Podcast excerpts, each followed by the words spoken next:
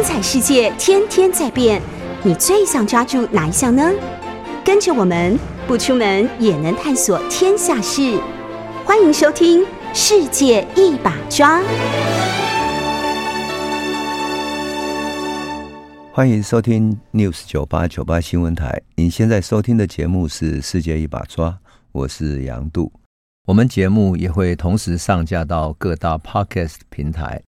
您只要搜寻“听说”，就可以随时随地重新听一听这一系列的内容。我们讲台湾史哈，常常从历史的事件出发哈。可是我想，我们的朋友一定都会了解。我有时候很喜欢从人的故事去讲历史，为什么？因为历史跟事件往往是断代的，就是一个段落一个段落，但是唯有人是贯穿所有事件的命运的主体。人的命运是连贯的，而且是连续的，所以你我们会说，一个台湾人的命运，他会贯穿清朝，贯穿日本时代，就像我的祖母跟我讲说。好，他贯穿了清朝，可是我父亲生在日本时代，而我们这些小孩生在民国时代的，所以一个家族的命运，它会贯穿几个朝代。如果我们从人的角度，特别是从台湾一个庶民的一般民众的角度，用他的眼光去看大历史的话，完全不同的。换言之，我们现在所看见的历史，无论是过去戒严时代用国民党的历史。的观念，或者是现在用民进党这样的一种很很政治史的反抗史的观念来看台湾史的话，其实都不准确。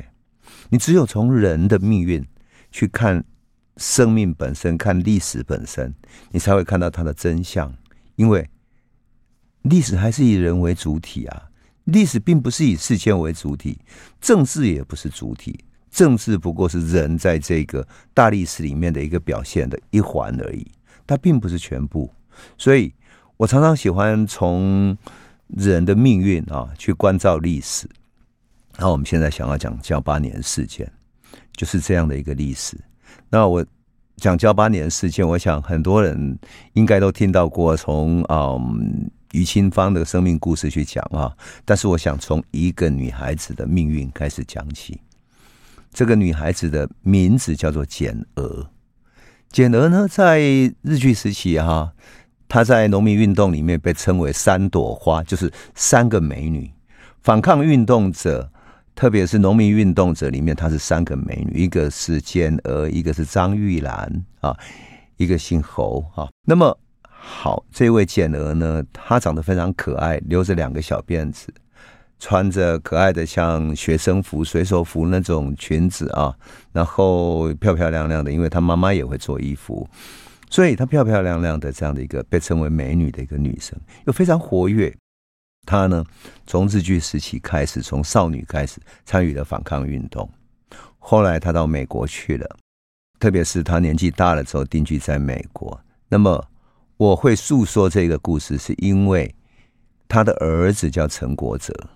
陈国泽年轻时候就到美，小时候就到美国去了，然后呢，呃，后来到巴西去教书，教书多年之后，从巴西的大学退休以后，回到美国，跟他的妈妈简娥一起住。那简娥就跟他讲了许多过去他在日据时期怎么反抗的故事。后来陈国泽退休以后回到台湾来，哈，那跟我见面之后，他说。知道我在写台湾农民运动的故事，他也想要跟我诉说他母亲的故事，所以我们见面聊了很久啊，聊了很久，等于是他把他母亲所见证过的历史连接起来，然后我才把这样的一个农民运动里面传奇人物建娥，这个传奇到成为是三大美女之一，而且是一个美丽的反抗者，美丽的名字。简娥，女字边哈，一个在一个我哈，简娥这样的一个美丽的名字，跟噍吧哖事件连接起来，跟他的家族史连接起来，所以我想说，这是真的太太特别了。当然，最特别的是这个故事还连接到一个现在最新的名字，谁呢？汤德章，不是台南市政府说要帮台南市的一条路改成汤德章路吗？于是汤德章就变成一个政治符号，仿佛是蓝或者绿、统或者独的一个对抗的名字。可是历史的真实里面，汤德章是怎么来的？没有人去讲。每一个人都只会讲汤德章是二二八被枪决的，然后被曝尸的一个牺牲者，一个呃二二八的死难的英雄等等，变成是一个政治英雄。但汤德章的命运难道只是这样子吗？他的命运是怎么开始的？谁都没有想到，他的命运其实是跟农民运动反抗者建俄是连结在一起的，而那个连结就是噍吧哖事件，多么奇特！我是说。这整个历史的命运跟人的命运是这样连接在一起的。好，我们就要来开始诉说这两个人的故事。这两个人，一个是台湾人啊，那一个呢是日本警察的小孩。他们怎么是开始连结的呢？我先讲我去台南踏查的一个经验好了哈。为什么？因为讲噍吧哖，你就不得不回到。台南新化那一带，哈，玉井那一带，所有发生过的故事。二零一四年，台南的新化发现了他们在做那种公共工程，就是开路的时候啊，特别是开台南开发了很多工业区嘛，在新化那里发现一处无名的荒冢，荒冢里面发现的白骨，就是人的白骨，这样拼凑起来有三千多具，就三千多个死者，各界为之震动。不知道这是什么时候开始的？这是白骨是哪里来的？怎么一下在一个地方有三千多个死者？后来经过考证，人们才确认是那是一九一五年交八年事件的时候被杀害的许多玉井那一带或者是新化那一带的万人种的所在地。换言之，九八年事件在玉井那里曾经杀了一大批人，而新化这一带也是。啊，那么事实上，在一九四零年，也就是在台南玉井现在的玉井玉井国小，在一九四零年要建学校的时候，就曾经挖出很多没有主无主的骨骸，就是大量的没有没有没有任何主人。大家当然就推断，就是噍吧哖事件发生以后，日本警察大量逮捕的结果。啊，大量逮捕的结果。那么这些无辜者被杀死的人全部都埋在那里。为什么？因为军警在杀人以后，在那个西半，在御井桥的北边，哈，有一个小山丘那边，让大家挖好沟，要把它丢进去。那事实上，砍掉死掉的人太多了。二零一六年，我曾经受邀到台南去做演讲，哈，我就讲台湾历史嘛。讲完之后呢，有一个老先生，哈，大概有七十来岁了。是一个退休的消防队的队长，他是玉井人。我演讲完之后，他到我旁边跟我说：“杨先生，你有没有空啊？你留下来跟我聊一下可以吗？”我说：“我我有故事，因为我在讲故事里面讲到了噍吧哖。”他他跟我说：“我的祖先就是噍吧哖的受难者之一。”我一听非常惊讶，然后他就说：“这样好了，你有办法，你到玉井来看看。”后来我在一个朋友的带领开车带我去嘛，我就去到玉井国小。玉井国小就是一九四零年建校的时候发现了许许多多无主的骨骸的地方。你们知道吗？我去的时候是正中午的时间，早晨出发去到那里正中午。学校里面有许多学生在树荫底下啊，然后做作业的或者在休息的等等的。可是，即使在中午的正午的时光，哈，那种太阳之下，你还是觉得那个地方有一种阴森感。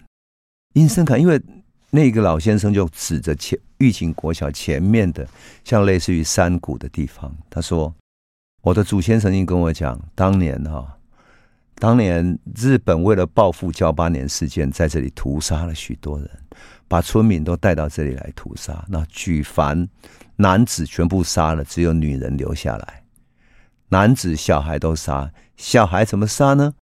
只要这个小孩子超过一百二十公分，所有的男孩子超过一百二十公分，所以他们就立了一根竹竿，大概一百二十公分左右。只要超过那一根竹竿，就枪杀。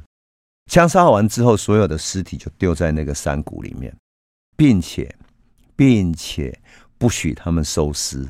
所以就曝尸在那个山谷里面，让它腐烂掉。腐烂到最后没有办法辨识了，所以每个家庭要去收尸的时候，只有什么办法呢？只有靠着衣服去辨认，因为衣服没有腐烂。如果你衣服辨认不出来，那就完全没有办法辨认了，因为无法辨认，所以在地的人只好把所有的骸骨全部收集在一起，放到一起，成了一个万人冢。这个就是为什么狱警或者交八年事件之后有万人冢的原因。这个就是万人冢，其实就是所有的牺牲者被集合在一起。这些牺牲者包含了抗日的意识，也包含了无辜的村民，当然包含了身高超过一百二十公分的青少年男生。所以就是这样的一个万人冢在玉井国小的前面。因此。那个老人家跟我讲的时候，他说他祖父是跟他这样讲的，当年是这样的，所以他说这个地方是很惨的，你必须从这个去了解，从这个去了解，我就知道说，当我们看日本总督府警察严格制里面记载了说，九八年事件又抓了一千多人，然后审判了多少人，后来呃枪决了多少人，就是判处死刑多少人等等，你都发现它是一个虚假的，为什么是虚假的？因为它只是记录在官方里面，能够给外面看的一个公开的资料而已。事实上，没有公开的，你根本就无法计算的。那么，这个就是教八年事件的真相。那么，这一位简娥，我要讲的简娥，传奇中的简娥呢，他的祖父要从他的祖父讲起。他的祖父是清朝的秀才，到台湾之后，在地方上教授汉文为生。我们都知道，早期的汉文里面当然也包含了一些呃经典哈，四书五经之外，也有一些医书。所以他后来的孩子叫于那个叫简忠烈哈，简忠烈呢也在地方上教汉文啊。那么简娥的父亲哈简忠烈就在地方上教汉文。那么于清芳呢就是简忠烈的学生。那么于清芳为了抗日，后来就出家了嘛，哈。那么他用宗教外衣，然后掩饰他的革命行动，而且他建了西来庵跟民众募款，那募来的款项又常常对外去购买，秘密中去购买军火武器啊。后来军火武器慢慢的被发现了，哈，那怎么办呢？他就利用许多台湾人到大陆去做生意嘛。那做生意后来不幸病逝在大陆的时候。他们的棺材会要运回台湾来安葬，所以于清芳传说中于清芳就把一些武器哈放在棺材里面，假装是这些死者的在大陆逝去的人啊，他们的呃棺木要运回来台湾，那里面事实上放了武器军火，然后这些棺木就运回到西来安附近去埋葬，事实上就是埋藏起来。可是这整个行动，因为他买武器。运回来，中间又有船运啊，船运之间又有许多的这个，很多人都知道这个过程嘛，所以哎，慢慢事情就铺露出去了。再加上他联络了呃江定哈，然后联络了其他人，所以事情就慢慢就泄露开来了。最后他要终于要起义了哈。那么简娥呢，他的父亲作为于清芳的老师嘛哈。那怎么会会参与到这件事情呢？我们先讲哈，简娥她的妈妈哈，是因为丈夫过世以后而改嫁的。那么她跟一个前夫哈，姓张啊，姓张，她的前夫姓张，所以带来了一个姓张的跟简儿同母异父的兄长，同母异父的兄长。那个这个兄长年纪比简儿大啊，已经十四五岁了。那么。这个姓张的兄长呢，在派出所，在噍吧哖的派出所当一个工友，平常做一些扫地啊、擦桌子的工作，有时候当然清洗一些东西啊，做一些杂物。当时派出所的所长叫板井，姓板井，板就是那个他一个土字边在一个反啊，井是呃狱警的井，叫板井啊。这个板井先生娶了一个原住民的妻子，姓汤。为什么他会娶原住民的妻子？因为日本我们都知道，日本为了开发台湾山地林业，我们说台湾在日本的统治下，哈，他为了要充实日本的殖民帝国，所以他必须把台湾有什么资源弄清楚。而台湾山地林野完全未经开发，事实上很多汉人也没有能够进去，那是一个原住民的领域。所以清朝只有爱永县，所以没有进去开发。因此日本人觉得那是一个非常值得开发的领域，特别的鼓励日本人跟台湾的原住民结婚。结婚之后就可以了解他们的语言，了解原住民背后所了解的森林里面的资源。所以这个派出所的所长就在这个政策底下娶了一个原住民的妻子，姓汤。这是一个阿里山那边的邹族的女孩子啊，姓汤。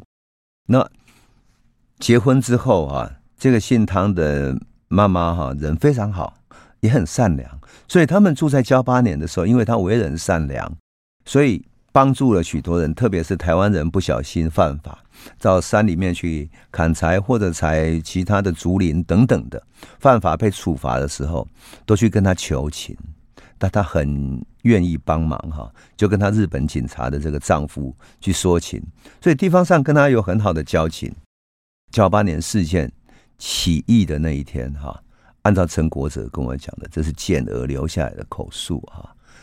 简而这个同母异父的哥哥，姓张的哥哥，因为在派出所打杂，所以黄昏的时候呢，他打扫完毕了，派出所也没事了，他想要走了，收拾好，准备离开家，可是忽然想起说，哎，东西忘了拿了，就转头回去派出所拿了他自己的包包，然后走出来的时候，突然发现，哎，奇怪。派出所外面怎么好像有许许多多的人埋伏在一些街头啊、角落，在看不见的地方，在树荫底下等等，怎么许多人好像都包围在这个附近了？而且他们的眼光都盯着派出所这边看。他想：糟糕了，这个不太妙，他们好像要攻打这里啊！大家都在东张西望，在准备要攻打这里的感觉，还预感到事情不妙。他回头就走进走进去派出所里面。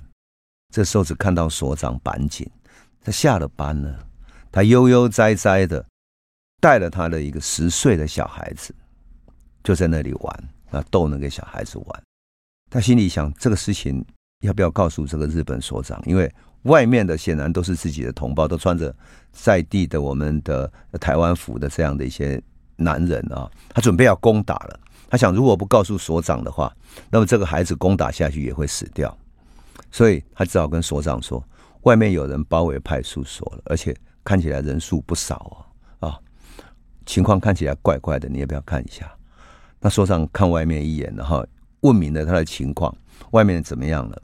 他说：“说了包围的情况了。”所长知道说大事不妙了，就跟他讲说：“这样子，你赶紧背起这个孩子，往外冲出去，一直走，冲出去，不要回头。”你帮我救救这个孩子一条命，救救这个孩子一条命。这个板井所长也知道人家开始攻打，而凭他自己是无法抵挡的，所以这个姓张的简儿的哥哥呢，就背起了这个板井的孩子往外就冲出去了。走不到几十步，后面的枪声就响起来了，整个震撼大历史的交八年事件就这样开始了。整个攻击的起头，就是发起的地方，就是交八年的派出所。那么，简儿的妈妈呢？最奇特的是，简儿的妈妈看到自己孩子背了一个穿日本和服的小孩子回来了，她也觉得奇怪。她说：“你怎么把把这个日日本的这个板井的小孩背回来呢？”啊，然后她说：“大事不妙了，妈妈。”她说：“外面人家在攻击警察局，她说她把他背回来。”简儿的妈妈一想，这孩子如果穿着日本和服，到最后一定会发生出事情的嘛，所以赶紧把他全部衣服和服全部脱下来，换上台湾的衣服，然后避免他被杀害。可是呢，事情已经开始爆发了，整个爆发出去了。那简儿的妈妈说真的，她保护了这个日本警察的孩子，可是她保护不了自己的丈夫。简儿的爸爸简忠烈。他汉文基础那么好，在地方上又当中医又有声望，所以他跟着于清芳，等于是这一次起义的号召者之一，整个加入了起义的行列了。所以战争一起来之后，简忠烈就跟着于清芳转战到深山里面去了。甚至于转战到各个山头、各个村庄去攻打各个地方的日本派出所，从此以后再也没有回来过了。后来，当然，简儿的妈妈每次看到万人冢的时候，就会哭啊，哭个不停，因为她再也没有的回来的丈夫，很可能就是万人冢里面的哪一个骸骨，而跟他们埋葬在一起了。那么。为什么噍吧哖事件会在这里发生呢？事实上，跟日本统治台湾的一个总体政策有关系的。我们讲过，日本是一个想要让台湾资本主义化，所以把台湾的资源、土地、人口等等全部计算清楚之后，最后发现山地林野是最大的资源，但是它还没有开发。而山地林野有许多的宝贝，有竹林，有樟脑，有矿藏。还有许多的原住民埋藏在山间的那些原始的林木，后来这些原始林木就是台湾国宝的树木，扁柏、红桧都变成日本神社里面最宝贵的国宝木，变成日本神社里面那个巨大的木头的那个所在。我记得日本在嗯阪神大地震的时候啊，我曾经去日本采访。那我去日本的大阪啊、神户那里地方看到几个神社，一位日本朋友说：“你看，好大的，像好五六个人合围的那种巨大的像神木一样的那个块木，竖立在日本神社前面。”他说：“这个就是你们台湾的啊，台湾回来的神木啊，扁柏很漂亮，很漂亮。这个就是日本的开发。那么日本人在开发里面呢，就为了把这些。”土地啊，全部他们称之为无主之地，哈，那叫农民来登记这样。可是事实上，农民根本没有产权，所以中间很多冲突就这样发生了。那么这些冲突的发生，怎么又引起了南台湾农民的反抗以及教八年的事件呢？我们先休息一下，回头再来诉说。欢迎回到九八新闻台《世界一把抓》，我是杨度。我们刚刚讲到说，日本人要开发台湾山地林业，当成是他最大的未开发的资源，而这个资源只要开发出来，对日本的特别日本本土的资本主义发展是有帮助的。因此，我知道许多的嗯研究日本统治时代的这些学者总是说，日本为台湾带来现代化，没有错。一个想要好好把台湾资源利用去。繁荣日本本土经济的，他当然你要知道他掌握了一个什么样的资源，用很现代化的方式来管理它，来利用它，这个就是日本对台湾的统治方式。那么，日本会把这个山地林业啊全部弄清楚，所以他要把产权弄清楚，产权弄清楚，那么日本就可以把这些山地林业登记给。日本的大的株式会社，像比如说我们讲过，像啊竹山那一带就跟三菱企业合作，想要开发磁场等等。那么我讲一个最有意思的例子是，日本为了让这些无主之地啊确定它是无主之地，所以它叫农民来登记。他说，农民如果你拿得出产权，登记这个土地山林是你的，那么就让它归你。但是如果你拿不出来的话，那么这个就是国有地。好，你知道吗？在南投竹山梅山，一直到嘉义梅山等等，整个南投嘉义云林到台南，整个所有的整个大的地方哈，那么巨大的山林地带，你知道农民去登记的时候有多少拿得出产权吗？你猜猜看。好，百分之零点四。就是千分之四，也就是百分之九十九点六的土地全部收归国有，而这些土地，我们必须知道是原来农民生存的依靠，也就是农民进入山里面采伐竹子、采伐竹笋、冬笋等等，甚至于山上还有一些野生动物，他们可以去打猎啊。靠这个为生的结果，现在全部变成收归国有了，只有千分之四的土地是所有权人，是有所有权的，你就知道是多么让人不平，让农民难以生存，这个就是问题的所在。当然，日本对台湾的殖民统治的待遇也是采取的比较严苛的方式的哈，特别是在呃一八九五年乙未战争之后，台湾民众有很强烈的反抗嘛，所以他就颁布了一条法令哈，在一八九六年三月三十一号颁布的，它叫六十三号法令啊，也就是台湾历史里面很有名叫六三法。这个六三法一条特别残酷，他讲什么？他说台湾总督。啊，他拥有很大的立法权，可以立法来处理匪徒的各种刑法。那么，台湾总督按照六三法就定了很多严苛法令，当然死刑令是其中的一个，还有匪徒刑罚令是一个。你们知道吗？一八九九年到一九零二年的三年之间啊，参加对日武装抗争的，按照历史记载哈。警察严格制的记载啊，这只是警察严格制有文字记载的。他们说，参加对日武装抗争的有五千两百七十五位的受刑人，那么其中有四千零六十五位被处死刑，八成的人被处死刑。你就可以想见，这个是多么高压的统治。当然，另外一个统治台湾就是保甲制度。保甲制度，我想。我们朋友可能会听到说，哦，有日本时代有保证啊等等。其实保甲制度就是说，甲就是一甲跟一保啊是不一样的啊。一个甲呢，就十户，每十户人家叫一甲，里面设一个甲长啊。那十个甲就是一百户嘛，就设一个保，一个保证，保证就是管理这一百户。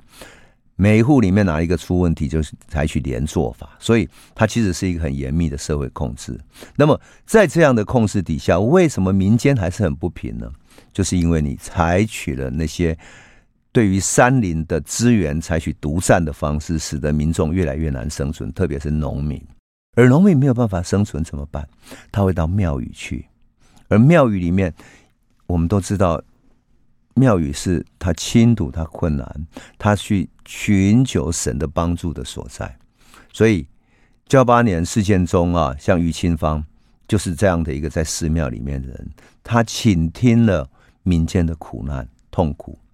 那一九零八年的时候，于清芳曾经到开元寺去，跟着一个出家人，他加入了抗日的秘密结社，叫二十八宿会。二十八宿会里面，他有一个想法。就是千禧年的想法，也就是说，当世界末日，就是千禧世界来来临的时候，啊，这个世界会走向末日，而那个时候，只要加入这个宿会的，就会得到幸免，就是那些厄运就不会降临到你的身上。所以，你要把你的名字，还有你参与的这些呃咒语等等，你要记住。当你碰到困厄的时候，碰到灾难的时候，你念这个咒语，你就可以避过这些苦难，避过这些灾厄，是吧？所以他参与这个，可是当然，这样的一个二十八宿会很快就被被破获了哈。那么被日本人发现逮捕之后，于清芳被关押了一阵子，然后他就放回他的家乡。他能力很强，所以他后来就做了一些工作哈，包括了到日本的小公司工作，还有自己曾经开设一个碾米厂。我特别要讲碾米厂，是因为碾米厂在传统的台湾社会哈很重要，因为碾米不只是帮农民把那个晒好的稻子碾成白米，把稻壳跟白米分开来哈。事实上，碾米厂往往也是一个农民储蓄的地方。因为农民收割稻子之后，放在家里很容易呃被老鼠吃啊，或者发生一些呃问题，因为它不是那么好的一个储藏的地方。反而碾米厂它能够呃做更好的一个共同的保护它，所以它交给了呃稻子，把它交给碾米厂之后，碾米厂等于是说我帮你储存的这些稻米，当你需要把米换成现金换成钱的时候，你就去碾米厂换钱，所以。碾米厂在传统的台湾农村也很像是一个米粮的仓库，但也像是一个金流交易的地方。这其实是我小时候就是这样的运作的。我小时候，我们家呃收了稻子之后，就全部交到碾米厂去。当我们需要用钱的时候，就跟碾米厂说：“我们跳米，跳米就是把米卖掉多少，卖掉一百斤，然后换成现金多少再拿出来。”就这样子，那碾米厂就会记下来。记下来说，哦，你原来储存，比如说一千斤，你现在换了一百斤了，那剩下九百斤，这样诸诸如此类的。它其实是一个储蓄的功能，储蓄的功能。那你可以想见，于清芳可以借由这个碾米厂跟各地的农民建立一定的关系。这个就是为什么后来西来安事件的时候，他的人脉特别广，啊，而且呢，他可以发动一千多个农民来共同参加的原因。那么。当然，于清芳为了抗日出家，他建了西来安，用宗教做掩护，哈，他聚集了信徒，建立了信众啊，然后也跟民众募款。那事实上，他建立这一千多个农民，事实上靠的很重要的，还是一个迁徙的信仰。他跟民众宣传说，你最好能够吃素，然后会念咒语。那这个咒语里面呢，你还要。之外，这个咒语之外，你还要把你的名字、生辰年月日等等登记下来。登记下来之后，我会登记在一个名册。当我每天跟上天祷告的时候，让上天来保佑你。也就是你的名字是在上天保佑的名册里面。所以后来日本警察在在处理这个。破获这个西来安事件的时候，就在西来安里面查到这个一千多个人的名册，然后甚至于透过这个名册开始去追捕人，这个就是后来悲剧的原因哈。当然我们讲过了，他收购的武器过程太长了，而且呢，他为了扩大他的影响力哈，他决定成立一个叫大明慈悲国啊，他的准备建立的国家叫大明慈悲国，大明慈悲国。我们都可以想见啊，也就是跟着郑成功反清复明这样的一种意思吧，又跟清朝是不一样的。换言之，当清朝把台湾割让出去之后，对于于清于清芳也好，或者对于移民到台湾的闽南人来讲，事实上明朝才是他们真正认同的，所以他的名字叫大明慈悲国。而于清芳联系的人呢，还有在地的声望非常高，一个叫江定的人，还有他联系的一个叫罗俊。这个罗俊呢很有意思，他早期在台湾曾经参加过抗日的一场活动，啊，当然那种小型的抗日的活动一直呃源源不绝。结果他后来就被通缉了，被通缉之后，罗俊就跑跑到大陆去。他为了躲避，他隐居在深山里面。在深山里面建了一个庵，自己隐居起来。可是他的名声越来越大，因为他有法力，据说他有法力，而且他有很多信众，所以他的名声就传回到台湾来了。传回到台湾来，那于清芳认为说，传说中的罗俊既然有这样的法力的话，那么可不可以请罗俊回来一起帮忙，以壮形色，壮以壮他的行列这样，所以就派人跟罗俊联络。那罗俊怎么参与这个事情呢？我们先休息一下，回头再来说。欢迎回到九八新闻台《世界一把抓》，我是杨度。我们节目也会同时上架到各大 Podcast 平台，您只要搜寻“听说”，就可以随时随地重新听一听这一系列的内容。我们说，于清芳为了以壮形色，为了扩大阵容啊，他去联络罗俊。他特别派人到大陆去，特别到闽南的山区里面找罗俊。传说罗俊会做法，而且罗俊做法之外，他还熟识了许多会做法的道家的人。所以呢，于清芳特别去联络他。结果，传说中，当然在历史的记载里面，传说中罗俊还联络了一些道姑，联络了一些各方的奇人异士，号称说能够做法让。指责的指人可以带着武器来出来对抗，甚至于能够让整个山头起大雾，让对方的军队摸不着头绪，然后可以逃亡等等的。那么罗俊后来就决定回来台湾帮于清芳的忙。可是罗俊事实上呢，已经七十来岁了哈。年纪大了，他事实上体力已经不够了，所以他决定再到大陆上去联络几个他认识的那个道家的高手过来。可是偏偏哈，偏偏罗俊在这个过程中，他要派人出去的时候，派出去的人到了基隆港港口的时候，事情就被破获了。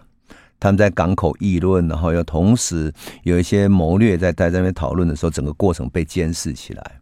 结果监视的时候，他们要往大陆出发人就被抓了。被抓了之后，这些人供出了罗俊。罗俊一被供出来之后，罗俊就赶紧通知于清芳说：“大事不妙了，他们已经从我这里开始查起。”所以于清芳不只是因为他的武器已经藏在西来安那里，更重要的是，从罗俊开始，事情就开始暴露出来。他只好提早发动起事，也就是我们开始的时候讲到了他怎么去攻打交八年派出所。那么一攻打了之后，事情就开始了。那么于清芳攻打的方式呢？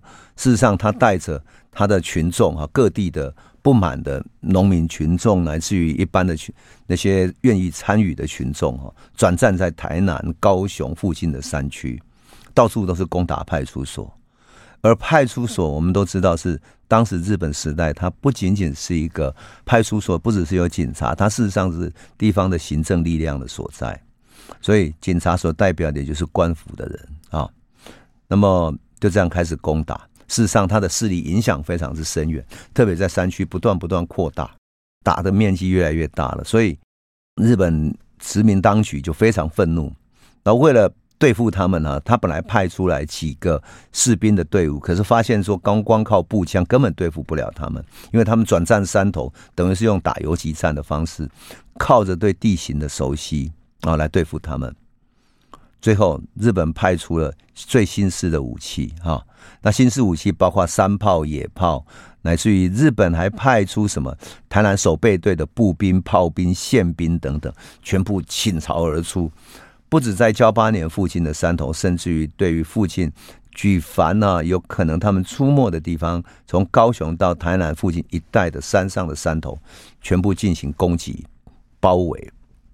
啊事实上，于清芳坦白讲，他们都是一个我们讲起来说真的很现实的讲，这样的群众运动就是乌合之众，彼此都没有经过特别的武力训练，随便任何一个武装哈都要必须进行射击训练，然后队伍的前进、退后等等，然后谁去攻打哪边，然后队形如何做包围等等，事实上都要训练，都要有战略的。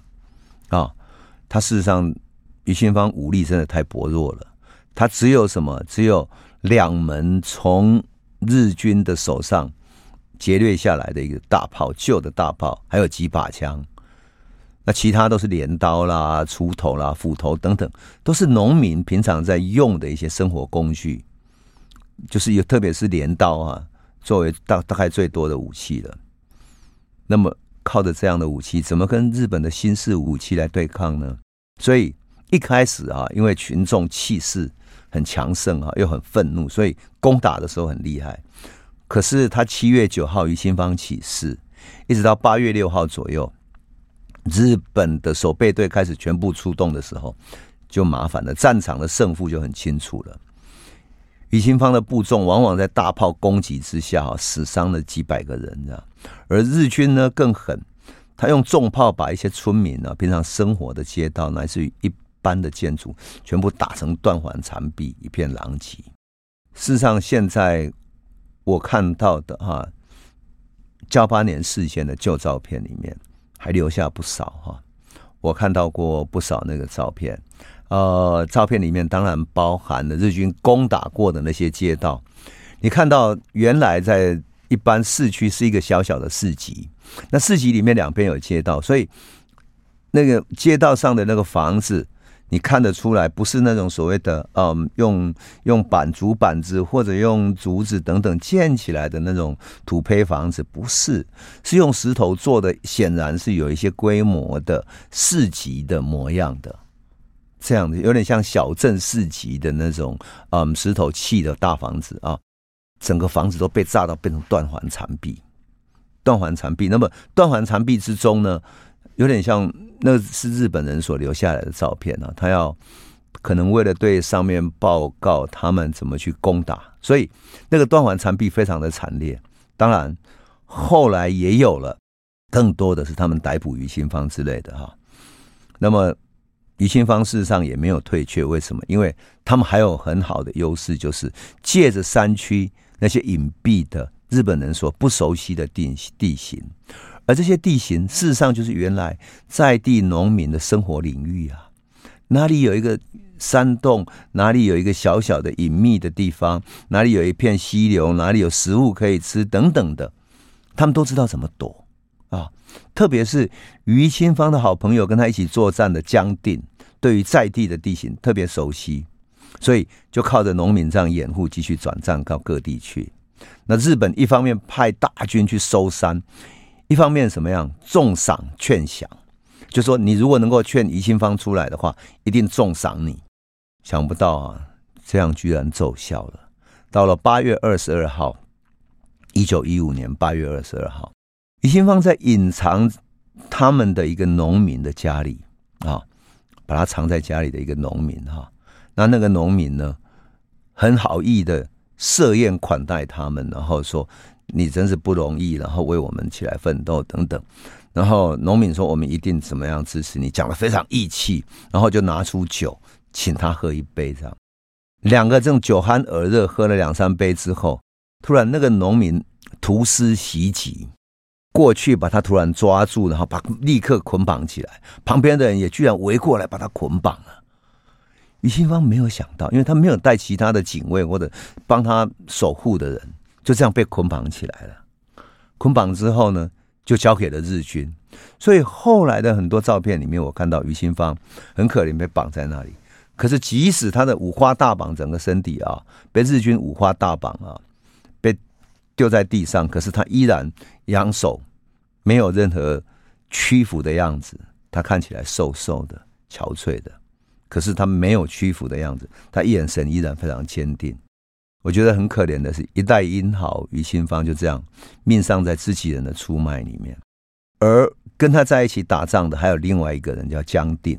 江定年轻时候也曾经起来反抗，所以他听到于清芳被抓了之后，他很迅速的带着另外一批人躲到更深的深山里面去，而那个深山里面曾经是他在山上开垦的所在，所以那整个山林非常之大，所以日军摸不清地形，根本抓不到人。日军曾经派人进去抓，但是迷失在那个山林之内，抓不到，找不到地方，找不到人。最后，你知道日军做什么事吗？日军派女人跟小孩，派了十几个女人，带了十几个小孩，然后叫他们进山，就是江定。那个原来生活的村子里面的女人跟小孩，你要知道，他们的男人都被抓了，就派了他们的女人跟小孩子，带着一个礼拜的食物进山去找他们。然后日军只给他们一个礼拜的粮食，限定他们一个礼拜把江定找出来，否则随便你们自己饿死在山上，你们回来也也准备死。这样，很多小孩子没有办法忍受，因为那个时候慢慢到了九月了，天气变凉了，所以在山上的野地里面。就这样子饥寒交迫的死掉了，这逼得江定受不了，最后好汉做事好汉当嘛，他就出来谈条件，出来投降。诶，日本给他的条件也不错，说好，你回来之后就给你回归平民，做平民的生活。结果日本的确是给他过平民的生活，让他交到他朋友的家，让他过了一个多礼拜平安的日子之后，看他。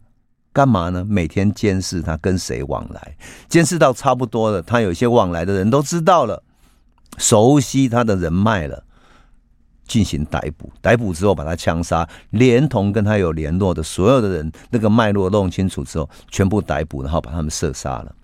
这个就是日本处理交八年事件里面处理江定和处理于清芳的事情，就这样子。当然更惨烈的是，一开始讲到日本，因为他们死伤很惨重。所以他的报复手段特别残忍，很所有村庄的这些男青年男子都被集中起来。我们讲过了，竖了一根大概一百二十公分高的竹竿，让男孩子去比对，超过的就一律砍头或者枪杀。这个就是噍吧哖事件，这个就是为什么有三千多个骸骨在新化那里，在二零一四年的时候才被发现的一个原因。那么，在这个交八年事件之后，简娥。和他的家人，他的父亲失踪了。他后来发生过什么故事呢？他们还有什么样的生命的遭遇？他又怎么跟汤德章那个交八年事件幸存下来的日本小孩有什么样的生命故事呢？我们先休息，我们等下个礼拜再来继续诉说。